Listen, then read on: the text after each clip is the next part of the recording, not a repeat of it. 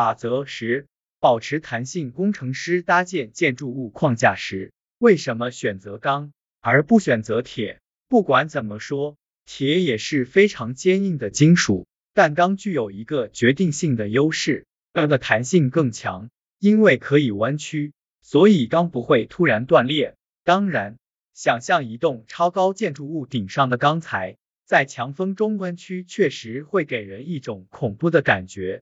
但弯曲才是钢筋不会折断的原因。你看，钢这种材质就具有韧性。换作科学语言来描述，材料具有韧性，意味着它们的形状能够恢复，具有弹性。人类也不例外。我们需要具备一定程度的弹性，这样才能在面对挫折或困难时及时恢复。当暴风把我们推来推去时，我们就需要做出一定程度的让步。你可能觉得坚定立场，不做任何退让才是最好的办法。可如果这个方法不奏效，你的复原能力就会受到伤害。假设你下定决心买一套房子，你为此存了好几年钱，并且找到了自己梦想中的房子，对方也接受了你的报价，你已经在大脑里设想出了全部方案，例如怎么用每个房间，家具都摆在哪里。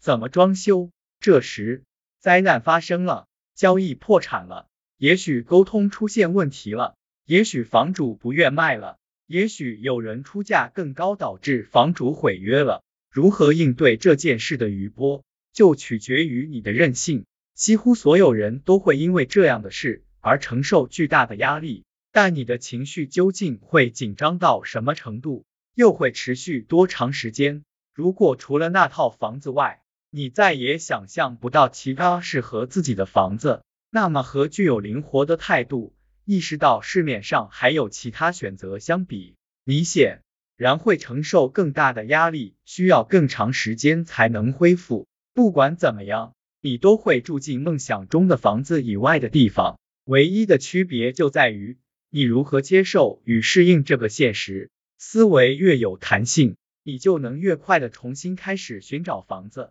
为新的房源开心，也能越快的住进温暖的新家。这是一个可以在让人感到沮丧，但又不会让人崩溃的小事上反复练习的技能。你原本计划好和朋友一起出门吃饭，却在最后一刻发现想去的餐厅已经关门倒闭，你会生气，还是会觉得人才是最重要的？让我们去别的地方吃吧，或者在家聚会。要么出去看电影。